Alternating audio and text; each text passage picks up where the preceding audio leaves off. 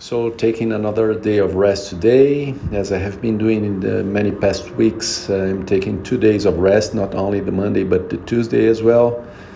So, I will start the training sessions of the week from tomorrow, Wednesday, probably with a bike.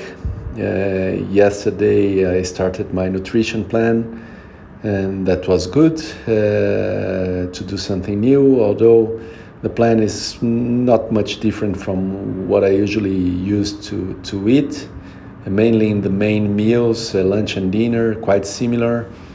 What is different is in the morning, in the breakfast. Yesterday I had eggs, I had papaya with uh, oat bran, and uh, today I had um, uh, yogurt uh, with um, um, um some nuts um, yeah, mm, I think it's good to do that. Although if I follow 100%, maybe I will be feel a bit hungry. I don't know. Let's see.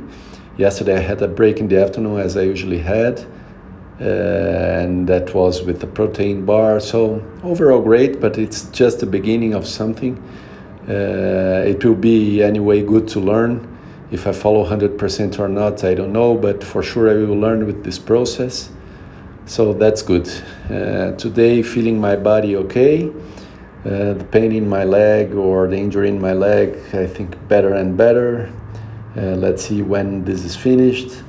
Tomorrow, nice uh, to go back to the doctor and do the whole evaluation. So everything okay. Uh, ready to plan the trainings ahead, not only for this week but uh, further ahead.